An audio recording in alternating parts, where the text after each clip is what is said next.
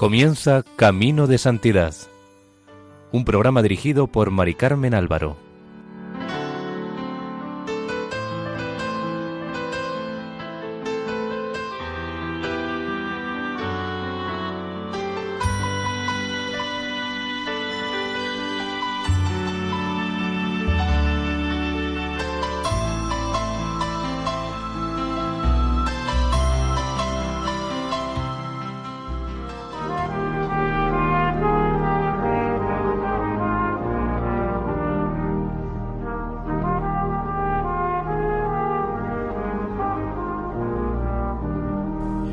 Sean bienvenidos al programa Camino de Santidad, realizado por el equipo de Radio María en Castellón, Nuestra Señora del Lledó. Les invitamos a escuchar el tercer y último capítulo dedicado a la vida de Santa María Josefa del Sagrado Corazón, fundadora de las Siervas de Jesús.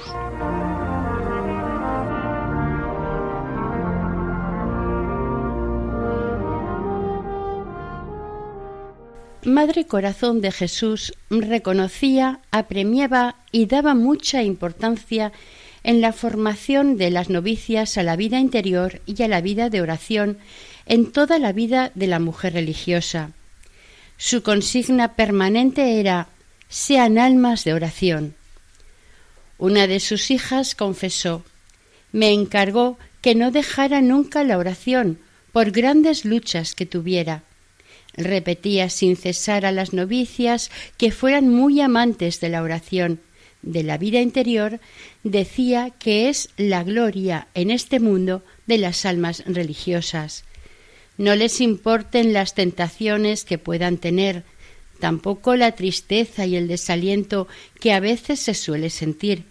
Si solo miran a Dios, ya encontrarán consuelo y fuerzas para todo. ¿Cómo quieren ganar almas si no van al manantial, al torrente de todas las gracias? Hermanas, dedíquense a la vida interior y serán almas de oración. Nuestra santa insistía a tiempo y a destiempo en el rezo lento, reflexivo, sosegado de las oraciones vocales, la atención en los rezos diarios comunes, sin concesiones a la rutina, sentirse sin quebraderos de cabeza en la presencia de Dios, presencia que es causa y efecto a la vez de la vida de oración. Insistía en la pureza de intención, buscando en todo la mayor gloria de Dios, la mortificación de los sentidos y especialmente de la vista, el dominio de la lengua y la misericordia en los juicios, el amor al silencio para la escucha atenta de la palabra divina, Insistía también en dos virtudes capitales de la vida religiosa, la humildad y la obediencia. Por experiencia propia y comprobación ajena, conocía la madre la importancia de estas dos virtudes. A una de las monjas que más la trataban le dijo Dios la quiere muy humilde, pues hay almas que viven siempre humilladas sin ser nunca humildes.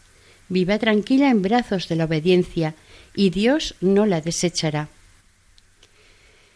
Resumía todos los capítulos de su formación en la enseñanza central del Evangelio.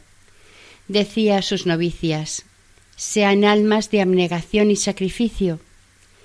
A una religiosa le dijo, no haga caso de tentaciones ni de tristezas, antes al contrario, ya que el Señor como a verdadera sierva y amante esposa la regala con su cruz, abrácese a ella y llévela no a rastras, sino en los hombros, que le pesará menos y la recreará más, porque la separa de la tierra. La formación que impartía no se detenía en la superficie del espíritu, en un simple barniz de la vida espiritual. Madre Corazón de Jesús penetraba hasta lo más profundo del alma. En realidad, Madre Corazón enseñaba lo que ella vivía, daba lo que ya tenía. Como maestra de novicias, daba suma importancia a la vida de familia en las casas de las siervas de Jesús.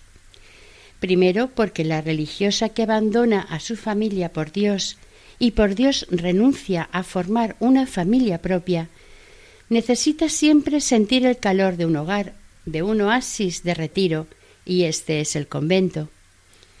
También pensaba en el necesario descanso propio de las siervas de Jesús.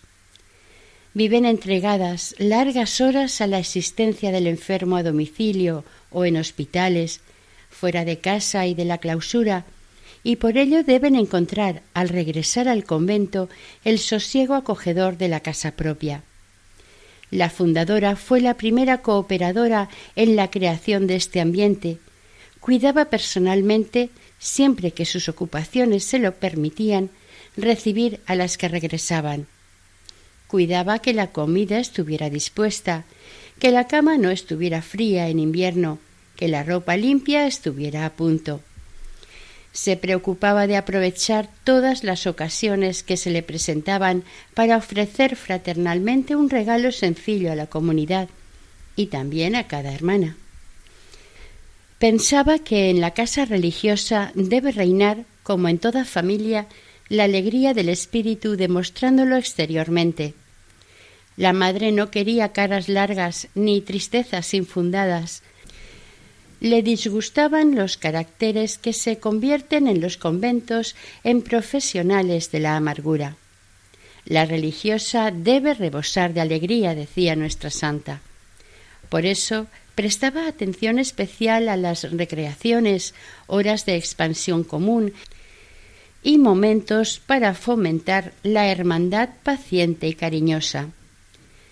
Las horas, según testificaron muchas hermanas en las recreaciones, se les pasaban rápidamente sin saber cómo. Los temas que se abordaban en la recreación eran sacados de la vida diaria y la vida religiosa. Sus novicias afirmaron unánimemente que su maestra tenía el don de la palabra. Casi siempre hablaba de cosas espirituales y las indiferentes la refería a Dios. Las novicias la admiraban por lo acertadamente que hablaba de todas las materias. Hablaba con suma claridad de la Sagrada Escritura y sobre todo de la vida interior. Pero en los recreos se contaban también casos o episodios de la vida de las siervas en su trato con los enfermos sobre todo los que se referían a muertes edificantes o a conversiones de moribundos obradas por Dios por medio de las asistencias a domicilio. La propia fundadora solía contar dos hechos impresionantes por cómo se desarrollaron, el del llamado Marqués de la Buhardilla y el de la Santa Muerte de Sor Lutgarda. Cuando los contaba se hacía un silencio expectante, son relatos llenos de vida que ofrecían materia de formación y experiencia en el clima relajado de aquellas reuniones vespertinas en el patio de la casa bilbaína de la Naja. El caso del marqués de la Buguardilla fue una experiencia personal que vivió la fundadora. Sucedió en Madrid en 1866. Madre Corazón tenía entonces veintiséis años. Una noche, a altas horas, llegaron dos caballeros al convento de las Siervas de María, donde estaba en aquel entonces nuestra santa. Iban a por una hermana para que asistiera a un enfermo grave abandonado. Estaba grave de la salud del cuerpo y sobre todo grave en la salud del alma. Un coche de caballos esperaba a la puerta. Subió al coche Madre Corazón entonces llamada María de la Salud, y después de recorrer un buen trecho por las empedradas calles de la capital, el carruaje se detuvo en un callejón, miserable, ante una casa de aspecto muy pobre. Una vieja, desgreñada, les hizo pasar a una habitación interior. Aquí una señora de buen aspecto y cubierta con un mantón recibió a la hermana, le habló en voz baja, le mostró su interés por la atención espiritual que el enfermo necesitaba, y puso a su disposición una sirvienta para lo que fuese menester. Madre Corazón pasó a una segunda habitación donde estaba el enfermo, quien la recibió con palabras destempladas y le ordenó que se fuera. La hermana le dijo que venía a ayudarle en su recuperación. Miró a su alrededor y vio que aquel cuarto, más que habitación, era un muladar. El enfermo estaba tendido en el suelo sobre un jergón. Todo estaba desordenado. Mientras tanto, la señora del mantón se había ido. A los dos días la habitación parecía otra. Madre Corazón la había ordenado y aseado en todo. Limpió al enfermo. Este callaba. Su irritación y enfado habían desaparecido y agradecía los cuidados. Pero Madre Corazón seguía preguntándose quién podría ser aquel hombre. El enfermo seguía guardando un mutismo absoluto sobre su persona. Al tercer día repicaron solemnes las campanas de la iglesia vecina. El enfermo preguntó qué pasaba. Su enfermera le dijo que iban a llevar el viático a los enfermos del barrio. El enfermo cayó, pero algo le delataba en su mirada. Al cabo de unos minutos, la hermana vio, sorprendida y emocionada, que el enfermo estaba llorando. Entonces le preguntó si quería que llamase a un sacerdote para que lo confesara, y él le respondió He sido un gran pecador. He arruinado y abandonado a mi familia. Me siento solo y no tengo el consuelo de verla. La hermana llevó aquella misma tarde a un sacerdote. El enfermo se confesó. Al día siguiente, a media mañana, un carruaje se detuvo ante la puerta de la casa.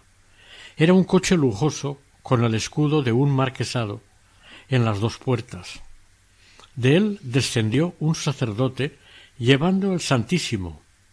Subió hasta la buhardilla y Madre Corazón vio que el cura iba acompañado por una señora respetable con dos hijas y un hijo. Era la familia abandonada por el enfermo. Este, al ver entrar al Santísimo, quiso recibirlo de rodillas.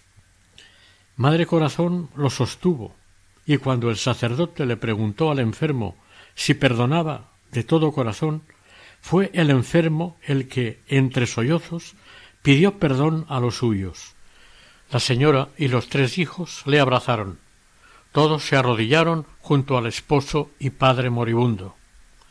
La habitación quedó en silencio. Sólo sabía decir perdón, perdón. Falleció a los dos días. El enfermo era marqués. Su esposa título de Castilla.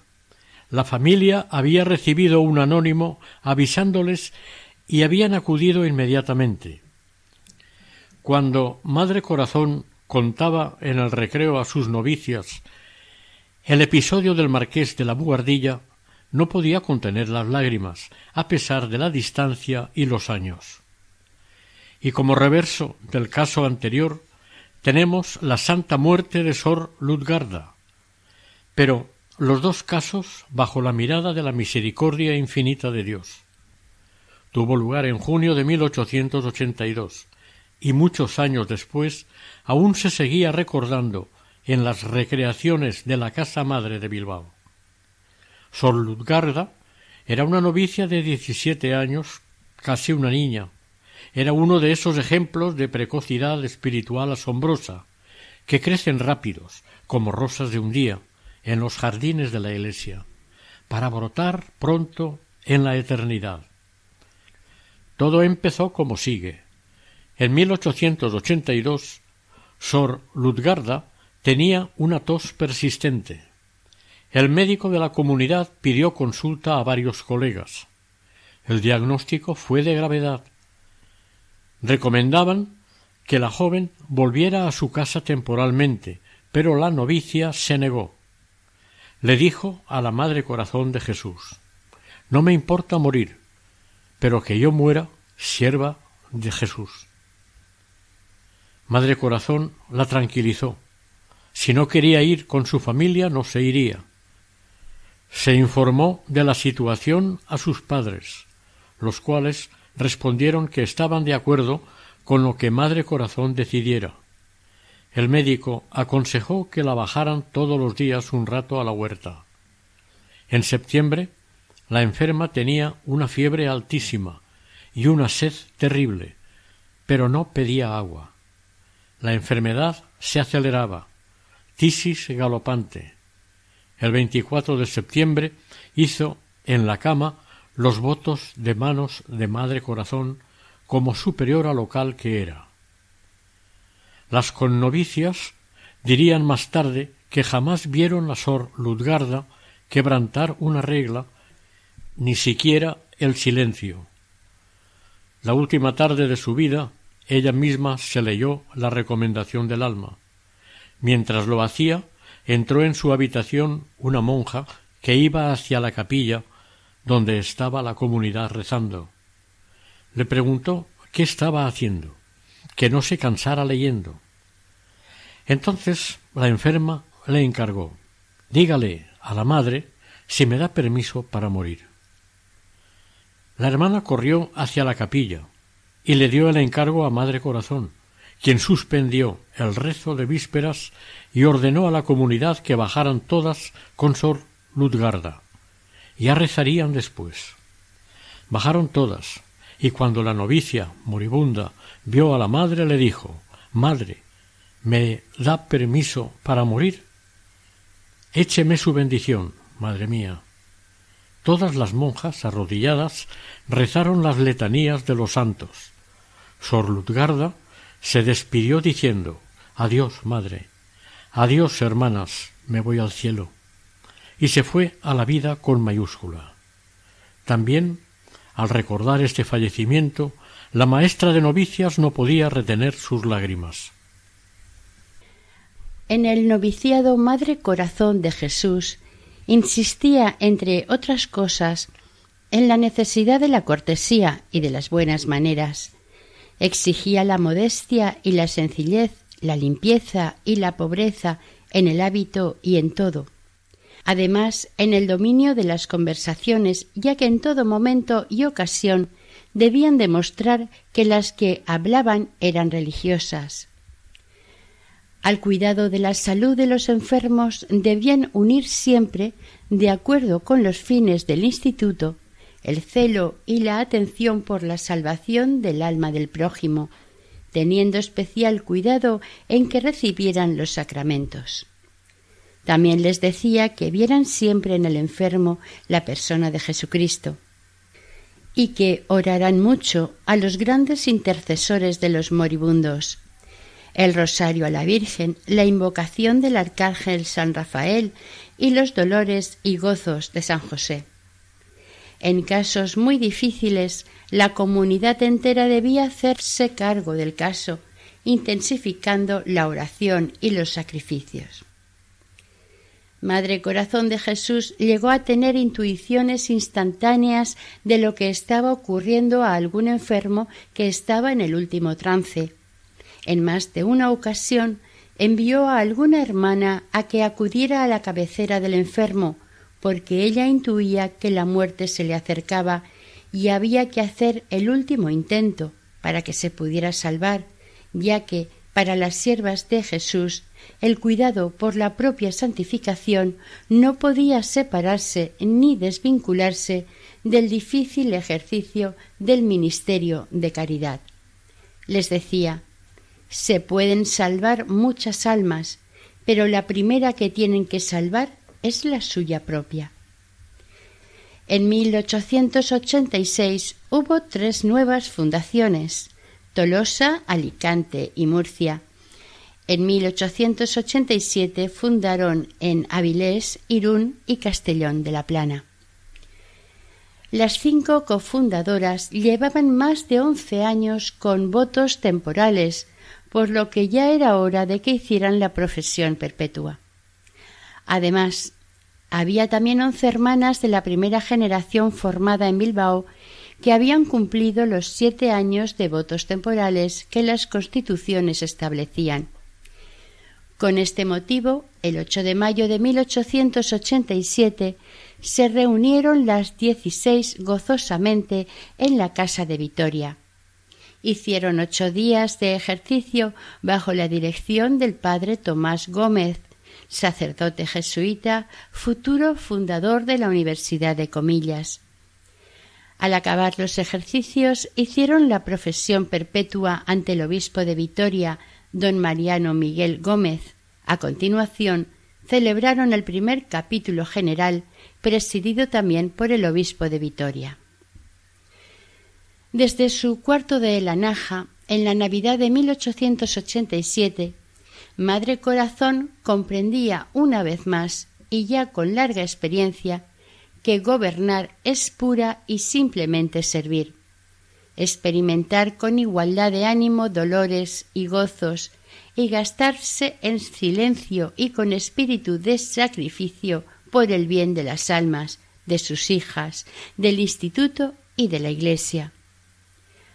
Otro episodio que comentó la madre con sus consejeras fue el reciente caso del masón respetuoso, convertido a última hora por medio de la sabia asistencia prestada, también en lo espiritual, por las siervas de Jesús. Sucedió en Irún, al poco de haber fundado allí. Se trataba de un caballero, persona de talento e instruida, de corazón agradecido y hombre respetuoso, de ideas avanzadas y que por uno de esos contrastes maravillosos que se dan en lo escondido de las conciencias y que sólo Dios conoce por un impulso de caridad, se hizo suscriptor de la comunidad cuando aún estaba en perfecto estado de salud. Al poco enfermó de gravedad, sin trazas de curación, ante lo cual llamó a las siervas y acudió una hermana a la que le advirtieron desde el primer momento que no hablaran nada de religión y menos de los deberes del cristiano en caso de peligro de muerte. La enfermedad era dura, dolorosa y se alargó, por lo que la asistencia era sacrificada y continua. La hermana se desvivía por atenderlo en los fuertes dolores que el enfermo padecía. La hermana no le hablaba nada de religión, pero rezaba intensamente. Confiaba en que Dios premiaría la bondad natural de aquel corazón. En la habitación no había ningún cuadro que hiciera referencia a algo religioso. En un momento dado la monja puso una estampita de la Virgen sobre la mesita de noche para hacer sus oraciones. El enfermo no dijo nada. Pasaron las semanas y la monja y el enfermo callaban. Este observaba y parecía meditar. Un día se confió a la monja y le recordó sus años de niñez, las buenas enseñanzas que había recibido de su piadosa madre y sus devociones infantiles que recordaba con claridad y sorprendente cariño. La enfermera oía y callaba. El enfermo le dijo que necesitaba desahogarse, que en la hermana veía una presencia nueva de su madre, que el fallecimiento de su madre, siendo él un niño, había sido su desgracia moral. Llegó un día en que el masón enfermo, de corazón bueno, le declaró a la hermana que el sacrificio que ella hacía por él no se podía recompensar. Y la hermana vio llegado el momento y le dijo que, Sólo una cosa quería en recompensa de sus desvelos, y era verle reconciliado con Dios y que se preparara a morir como buen católico. El enfermo dijo que sí. Aceptó con humildad el deseo de la hermana y recibió los santos sacramentos. Y cuando, cercana ya la hora de la muerte, la monja le ayudaba en el desasosiego tremendo de la última hora, a buscar acomodo, cambiándolo de posturas en la cama, el enfermo le rogó Hermana, no importa el cuerpo, alívieme el alma, no me haga caso, arrodíllese y ruegue por mí, que me es más necesario y me consuela más. Y al poco murió en brazos de la hermana. En los últimos meses de 1887, la salud de don Mariano que tanto les había ayudado quedó muy disminuida debido a su enfermedad cardiovascular y a las consecuencias de la herida en la pierna que se había producido al caer un día por las escaleras que no se cerraba. La muerte en octubre de su íntimo y fraternal amigo don Cristóbal, el canónigo de Valladolid, que tantas vocaciones había aportado al Instituto de las Siervas de Jesús, le afectó como anuncio de su próximo encuentro definitivo.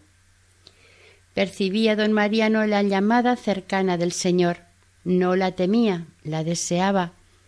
Agradecía el interés de las siervas de Jesús por su salud corporal y sobre todo espiritual, que es lo que importa, y en enero de 1887, un año antes de su fallecimiento, escribía como consigna espiritual Agradar a Dios ha de ser el objeto que han de proponerse en todas sus obras las siervas de Jesús.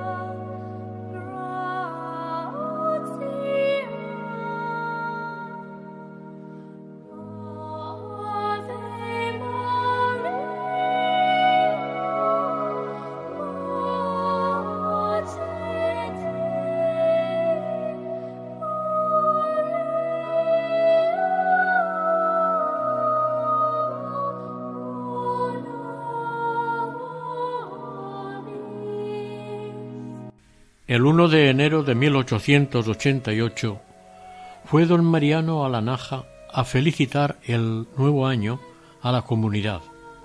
Madre Magdalena Galilea, que era ya secretaria general y aquel año terminaba el periodo de votos temporales, le dijo Padre, este año haremos la profesión perpetua. La respuesta de don Mariano fue Yo lo veré desde el cielo a mediados de mes, Madre Corazón de Jesús tuvo que desplazarse a Valladolid. Se lo comunicó a don Mariano y éste le preguntó Madre, ¿no podría dejar este viaje para más adelante? La fundadora le dijo que no podía aplazarlo. Don Mariano calló y por todo comentario dijo Pida por los que quedamos aquí.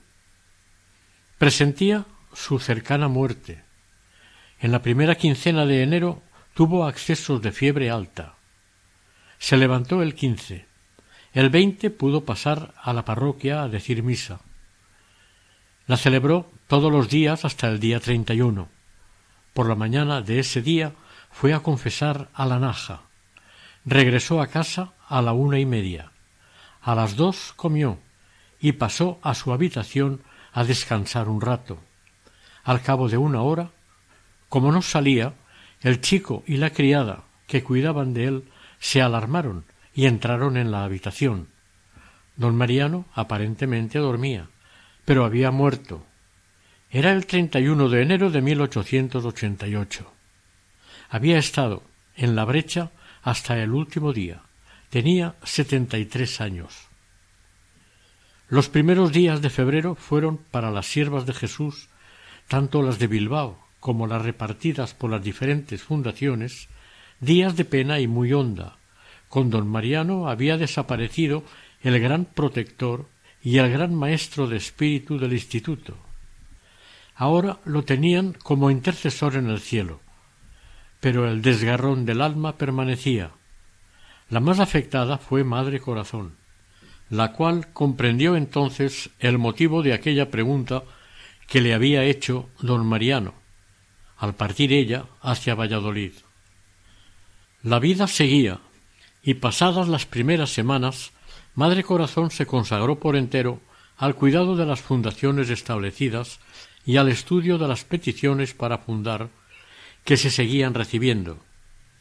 Esta era una de sus tareas permanentes de gobierno.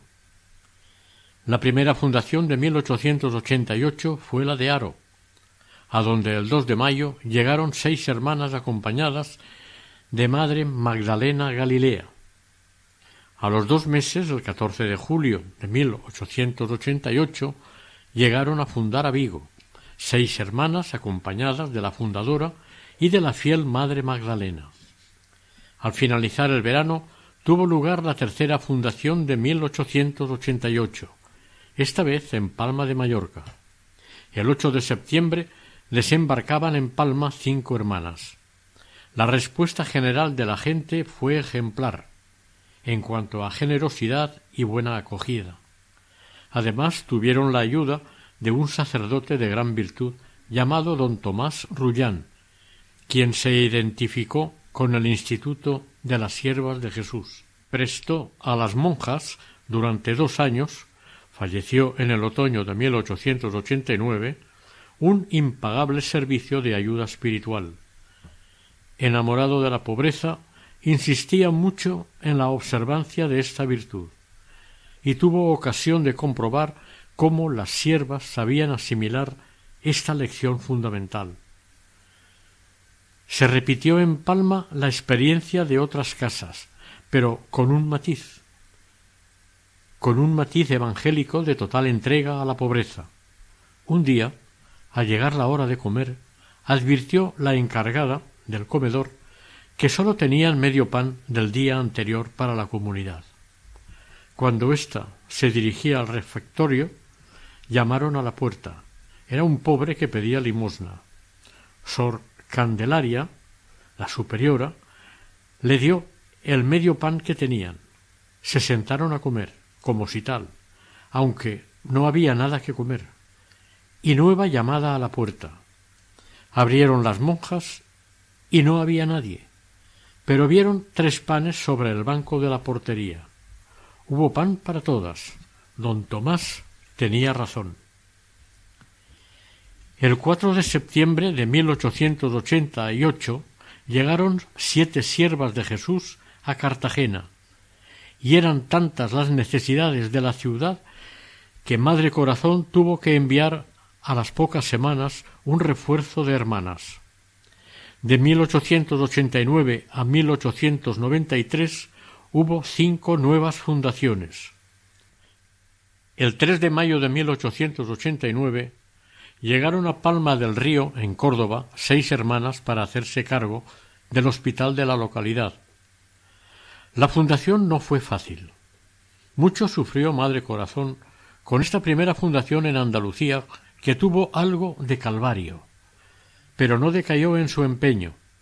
Las cartas que en aquellos años envió a la comunidad de Palma del Río son un manual práctico de cómo actuar en situaciones difíciles surgidas sin haberlas causado ellas. Las claves del secreto son paciencia y perseverancia, y defensa enérgica, si hace falta, pero siempre con medios evangélicos. En 1890 fundaron en el Ferrol a iniciativa de la superiora de las Hermanitas de los Pobres. En los años 1891 y 1892 no hubo fundaciones. Había muchas solicitudes, pero la situación política estaba muy agitada y no se podían arriesgar. El 14 de abril de 1893 fundaron en Lugo. Llegaron seis hermanas, acompañadas de Madre Magdalena Galilea. La primera visita que realizaron fue a la catedral, donde se venera de día y de noche, en adoración perpetua, al Santísimo Sacramento, expuesto solemnemente en el altar mayor. En Lugo todo transcurrió con normalidad en la fundación. El comienzo del siglo XX encontró a Madre Corazón de Jesús con la firmeza de alma de siempre, pero con la enfermedad ya declarada que había de llevarla a la muerte en 1912, a los sufrimientos morales que como fundadora y madre general del instituto había soportado en el servicio de Dios, de sus hijas y de los enfermos, se añadieron los primeros síntomas del sufrimiento corporal. Y éstos los aceptó como había aceptado los otros, con alegría de espíritu. Pensaba y vivía que la salud y la enfermedad son por igual don de Dios, situaciones propicias para servir y para amar. Lo había aprendido desde joven. En marzo de 1898, el doctor Areilza diagnosticó una dolencia cardíaca grave, que le obligó a ordenarle reposo y una serie de precauciones, las cuales la enferma aceptó con total docilidad. Madre Corazón de Jesús veía en ellas la voluntad de Dios. Se recuperó bastante, pero ya no podía viajar. Tenía que dirigir al instituto desde su celda. Los accesos frecuentes de disnea la retenían en cama o en un sillón. En octubre de 1900 se fundó la Casa de Villena y en marzo de 1901 Madre Corazón sufrió un nuevo episodio de su enfermedad cardiovascular.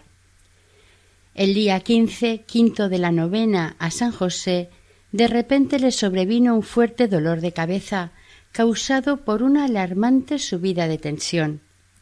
El doctor Areilza le ordenó reposo y le dio la medicación adecuada. Además, pidió que le dieran los últimos sacramentos.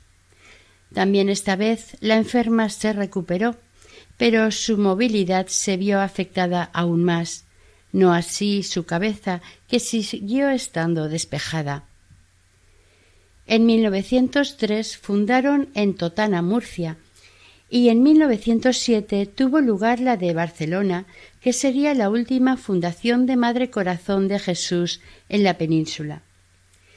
En enero de 1909 se iniciaron las gestiones de la que había de ser la última fundación del Instituto en vida de Nuestra Santa, la de la Casa de Chile en América. La situación política en España y Portugal era calamitosa.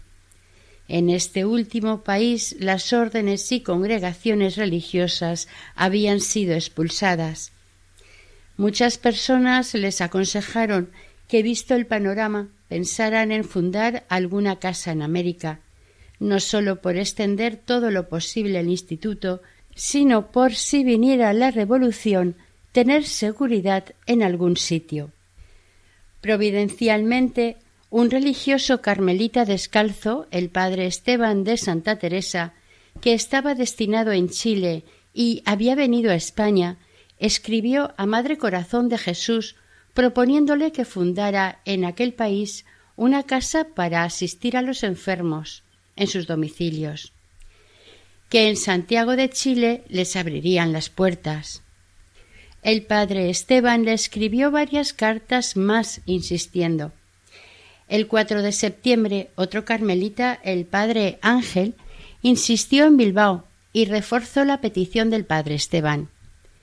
Esta última petición disipó todas las dudas y la fundadora decidió aceptar la propuesta de ambos carmelitas, que fue para ella como una voz de lo alto. En la carta del 5 de septiembre, Madre Corazón le comunicó al padre Esteban que marcharían cinco hermanas el 7 de diciembre, aprovechando que también iban destinados a Chile varios religiosos carmelitas. Saldrían de Cádiz. El 17 de julio de 1909, mientras despachaba asuntos con su secretaria general, se sintió mal de repente. Parece, dijo, que se me quita la vida. Era un ataque de parálisis que le inmovilizó todo el lado izquierdo, y ante el estado de gravedad que la situación presentaba, recibió de nuevo los últimos sacramentos. Pero providencialmente fue pasando el peligro aunque siguió inmovilizada de pierna y brazo. Cuando sufrió el ataque de parálisis, al percatarse la enferma de la gravedad en que estaba, se encomendó con gran fervor a San José Oriol, santo barcelonés que hacía poco había sido canonizado por el Papa Pío X. Iba pasando el tiempo, pero la fundadora estaba segura de que el santo intercedería por ella y se curaría, que San José Oriol la escucharía. Y así fue. En uno de los días de Navidad de aquel año 1909, al ir a comulgar con el brazo izquierdo inmovilizado, Madre Corazón, con sorpresa de todos, juntó sus dos manos y brazos sin ayuda de nadie había desaparecido por completo la parálisis del brazo izquierdo. Ella estaba segura que había sido el santo. Desde su habitación de la Naja, Madre Corazón, sujeta a su sillón y ayudada por sus dos colaboradoras, siguió trabajando y puso en marcha todos los preparativos de la expedición a Chile. Para Superiora pensó enviar a Sor Consolación Urresti, pero no quería que fuera forzada, por lo que le escribió el 30 de octubre de 1910 una carta proponiéndoselo, en la que le decía Consúltelo solo en la presencia de Dios y me contesta. Y con cariño confiado más de madre y hermana que de una superiora general, le exponía la gran razón de todo, el supremo principio y fundamento de su vida. Mire, consolación, no tenemos más que un alma, y esa debemos dársela toda a Dios, para que nos vayamos bien de este mundo. Sor Consolación contestó a vuelta de correo, poniéndose por entero a disposición de la obediencia. Salieron de España el 7 de diciembre, Llegaron a Santiago de Chile el 30 de diciembre a las doce de la noche. El padre Esteban, dos señoras y otro padre carmelita las esperaban en la estación. Se alojaron en el convento de las religiosas de los Sagrados Corazones de Jesús y María. A la mañana siguiente, 31 de diciembre, les esperaba una mala noticia.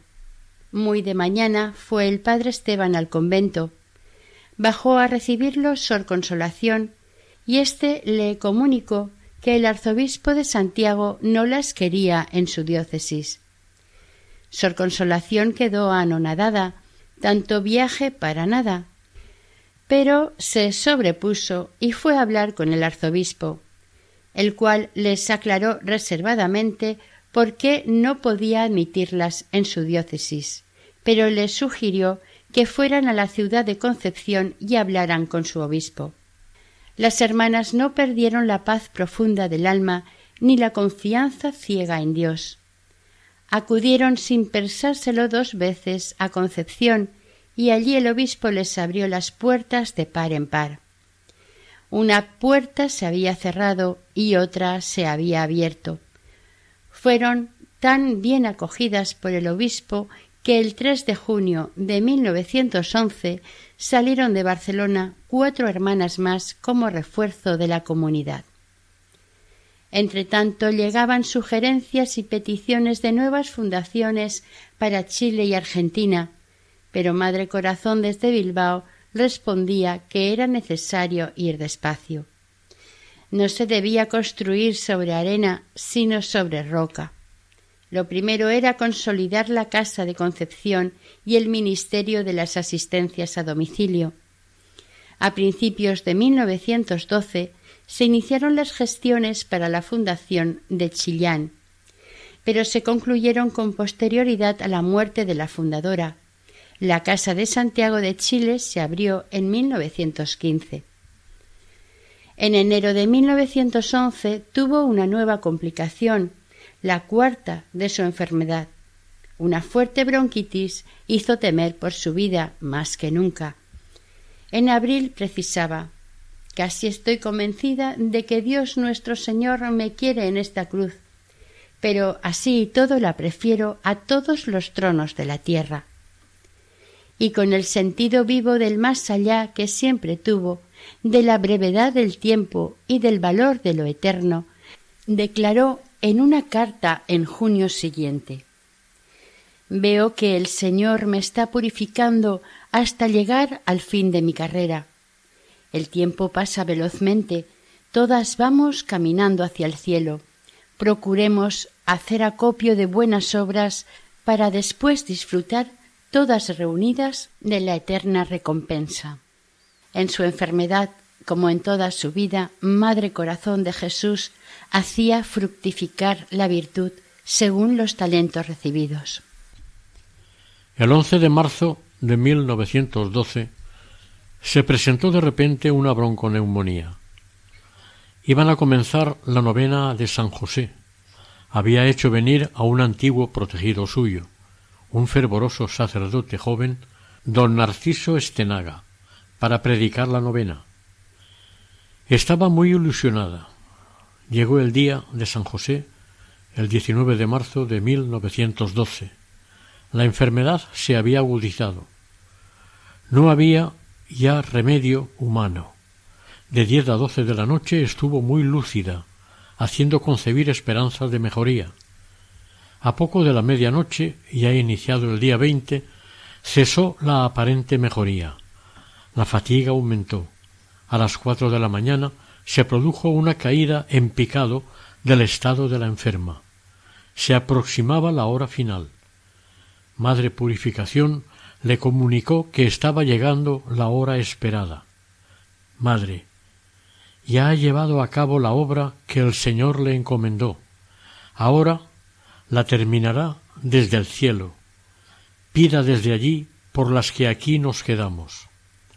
La moribunda respondió Sí, mucho. Sí, yo todos los sacrificios que me ha pedido el Señor los he hecho con gusto. Y la moribunda madre del corazón de Jesús empezó a decir Señor, la hora que me habéis encomendado os la devuelvo. Vos cuidaréis de ella, vuestra voluntad se cumpla y no la mía. Haced que todas estas hijas que me habéis dado os sirvan con fidelidad. Madre Purificación añadió Madre, ¿perdona y bendice a todo el instituto? Sí, y las bendigo a todas, precisando hasta la última coadjutora. Toda la comunidad pasó por la celda para besar las manos de la fundadora, la cual repetía Sed buenas. Después se confesó, recibió la unción de enfermos y el viático. Eran las cinco de la madrugada. Después de comulgar, pidió que le rezaran la oración a Jesús crucificado y la oración de la aceptación de la muerte. Se santiguó y añadió al terminarla Ya está todo. Estas fueron sus últimas palabras que traían a la memoria las de Jesús en el Calvario. Después entró en agonía y a las siete menos cinco fallecía sentada en el sillón de su última purificación pasiva, sin poder reclinar la cabeza en la almohada, echada un poco hacia adelante. Su santa muerte causó gran conmoción en Bilbao y en numerosas localidades donde era conocida a través de las casas de su instituto. También sus funerales tuvieron una gran resonancia. Fue enterrada en el cementerio municipal de Bilbao, pero en 1926, al crecer su fama de santidad, sus restos mortales fueron trasladados a la casa madre del instituto, y sepultados en la capilla donde aún reposan. Fue superiora general del Instituto de las Siervas de Jesús de la Caridad durante cuarenta y un años, desde 1875 hasta su fallecimiento en 1912, desde los veintinueve años de edad hasta los setenta. La institución fue creciendo desde su primera casa abierta en Bilbao en 1871 de tal forma que cuando Madre María Josefa del Sagrado Corazón falleció en 1912, eran cuarenta y dos las casas fundadas y un millar las religiosas de la institución. Las grandes devociones de Santa María Josefa fueron el Sagrado Corazón de Jesús, la Santísima Virgen y San José. Decía del Sagrado Corazón el Sagrado Corazón de Jesús es el único fundador. Él ha sido el que lo ha hecho todo. Yo no he sido más que el instrumento, aunque indigno de tal merecimiento. La devoción y amor al Sagrado Corazón son fuente de alegría. Si se aficionan a tratar interiormente con Jesús, encontrarán en él su mayor alegría. Gozarán de tranquilidad de espíritu, única felicidad que hay en este mundo, y sobre todo vivirán contentas con el solo deseo de agradarle y procurar su gloria. De la Santísima Virgen, tomen por madre a la Santísima Virgen, para que siempre las proteja, y siga esparciendo en el camino de la vida religiosa las flores de sus bendiciones. De este modo le será más fácil alcanzar la perfección a que debe aspirar la verdadera esposa de Jesucristo. Tenía una especial devoción a la Virgen en el misterio de la Inmaculada Concepción y la había declarado patrona del instituto bajo esta advocación. También la honraba mucho bajo el título de Mater Dolorosa. Su otra devoción predilecta era San José. Frecuentemente decía sean muy devotas del patriarca San José, como maestro de la vida interior. Pídanle que les alcance el don de oración. Mucho admiro y me entusiasma la vida oculta de la Sagrada Familia de Nazaret. Allí reinaba la paz y el amor de Dios, el amor al trabajo y al sacrificio, unido al espíritu de fervorosa oración. En 1925 en su casa natal de la calle Herrería, las siervas de Jesús instalaron un oratorio y habilitaron en la planta baja un dispensario. El ayuntamiento de Vitoria la declaró hija predilecta de la ciudad el año 1942, al conmemorarse el centenario de su nacimiento. Como reconocimiento a sus méritos, nuestra santa tiene una plaza dedicada en el barrio de San Ignacio de Bilbao. En 2008, también en Bilbao, en el barrio de Miribilla, se le puso su nombre a una iglesia. Al año siguiente se bendijo en Madrid otra parroquia en la calle de La Gavia, también dedicada a ella.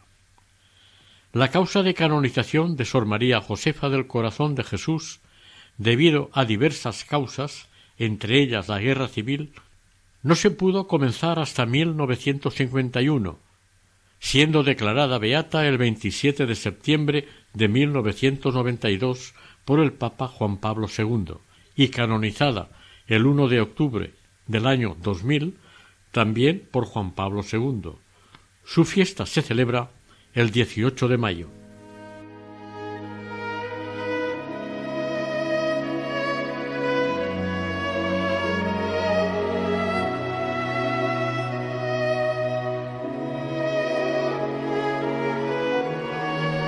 Oración.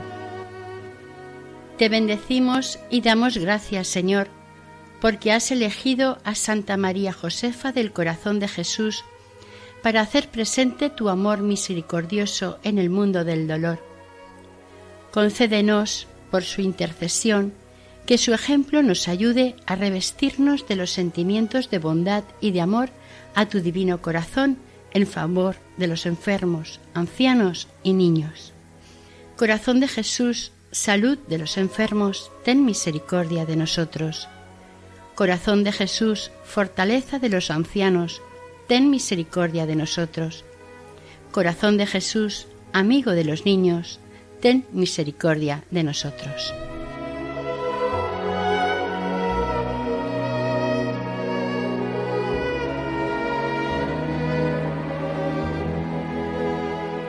Finalizamos aquí el tercer y último capítulo dedicado a la vida de Santa María Josefa del Sagrado Corazón, fundadora de las Siervas de Jesús, dentro del programa Camino de Santidad, elaborado por el equipo de Radio María Nuestra Señora del Lledó en Castellón. Deseamos que el Señor y la Virgen os bendigan.